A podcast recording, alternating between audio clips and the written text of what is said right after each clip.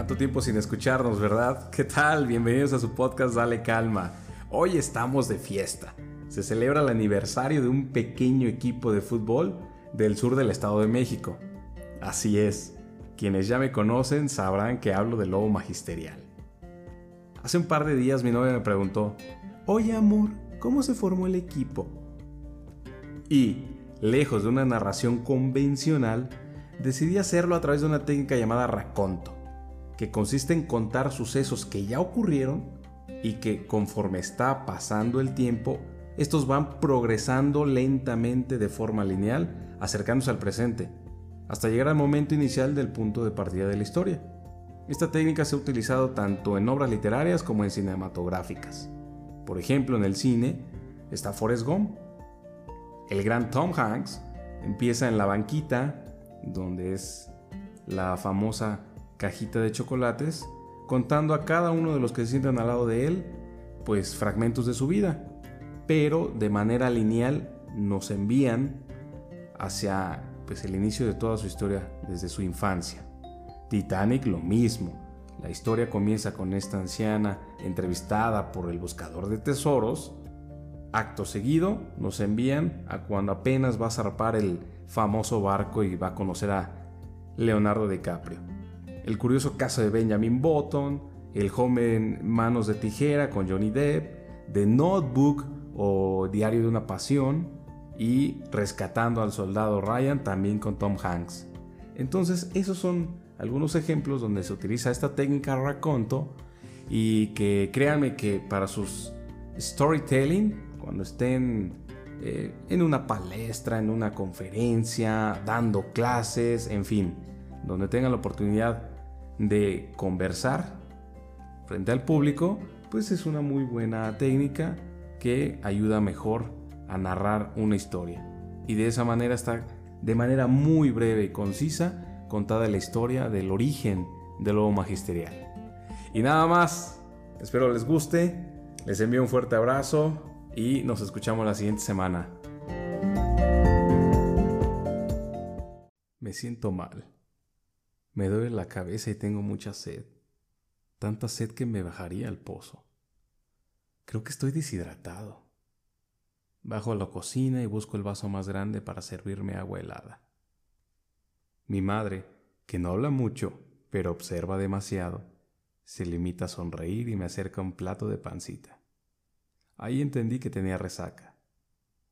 Intenté recordar qué pasó ayer mientras soplaba el plato. 8 de julio de 2020, 9 de la noche, Colonia Lomas de Tejupilco. Un grupo selecto de maestros está reunido afuera de la casa de Raúl. Se escuchan burlas sobre la campaña que realizó en contra del pago seccionado del bono del Día del Maestro meses atrás. De pronto, un genio dice, Estuvo bien, ya eres nuestro líder sindical, mientras destapaba otra cerveza. Oh, acabo de vomitar la pancita. Escucho un grito de mi hermana y me acuesto en la sala. Vuelvo a dormir. 11 de la noche. Mismo lugar, pero con más gente. Se piden otros dos cartones y surge el tema de la pandemia. La incertidumbre de qué hacer y qué no, cuánto va a durar y cómo cuidarnos son lo de menos. Lo importante fue compartir la alegría de regresar a casa con nuestra familia.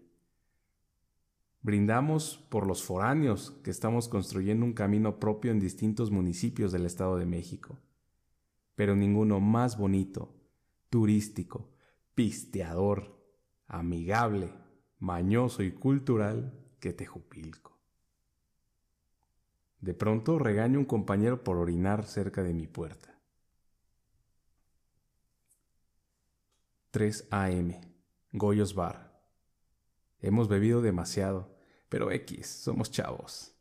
Algunas esposas llaman enojadas pues nunca llegó la cena otras preocupadas porque saben lo frijoleados que están sus esposos y no van a aguantar la peda. Nadie contesta y seguimos cantando esas canciones de los pajaritos.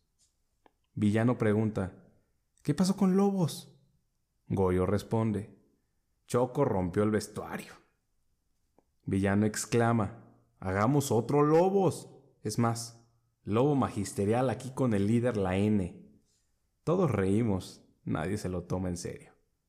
Camargo nos enseña lo bien que baila duranguense y Fidel baila con él. Ya desperté. Mi madre me ofrece una cerveza y a regañadientes la tomo. Renazco como el ave fénix y recibo una llamada de Omar. Lo único inteligible es cúrala. Arranco el pasado. 6 a.m. Lugar desconocido. No sé por qué estoy pidiendo números de teléfono a los maestros. Tengo sueño. Aquí tiene, joven. Mis ojos nublados y mi boca abierta viran para mirar a una mesera que amablemente me da una orden de tacos al pastor con mucha piña. Ceno lentamente. ¿O acaso ya es desayuno? Nelson, orgulloso de sí, comenta, Nos amanecimos. Llego a casa de Omar, sube con un Six y reclama, ¿por qué no has contestado los mensajes del grupo? Replico, pues ¿cuál grupo? Omar, contrariado por la pregunta, busca su celular entre sus bolsillos y muestra la pantalla. Alcanzo a leer lo siguiente. Lobo Magisterial FC. N creó este grupo. 9 de julio de 2020. Ese día tomamos una decisión. No hay nada más peligroso que no arriesgarse. Los fundadores nos reunimos y le dimos la seriedad. Una seriedad que nuestra amistad y nuestra formación normalista sustentaba. Jamás importó el quién, sino el cómo. La colaboración no tiene jerarquía. El sol colabora con el suelo para traer flores a la tierra. Villano, al firmar el acta, pronunció, Viejos, este es el primer paso. No es suficiente para llegar al objetivo, pero nos saca de donde estamos. Aquí nadie se raja. Goyo, entre sollozos, firmó también. El primer presidente sería yo. ¿Quién dijo que de una peda no salen proyectos valiosos? Ha pasado un año. Quizá haya muchas lecciones, una para cada quien. Pero para mí resuena cada vez más fuerte un juramento que hace siete años prometí respetar hasta trascender mi tiempo material de vida.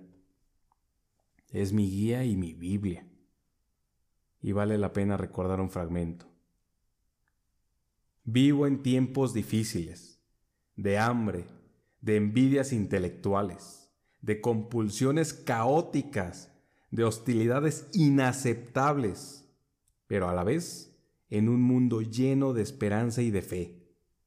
Tengo ante mí vastos caminos que recorrer, escabrosas montañas que escalar, piedras hermosas que pulir, barro nuevo que esculpir, la inalcanzable lucha en la era apocalíptica del hombre moderno. Juro mantenerme joven defendiendo mis ideales, indómito, infatigable y creativo, porque ser maestro es encontrarse el hombre ante la responsabilidad del mismo hombre.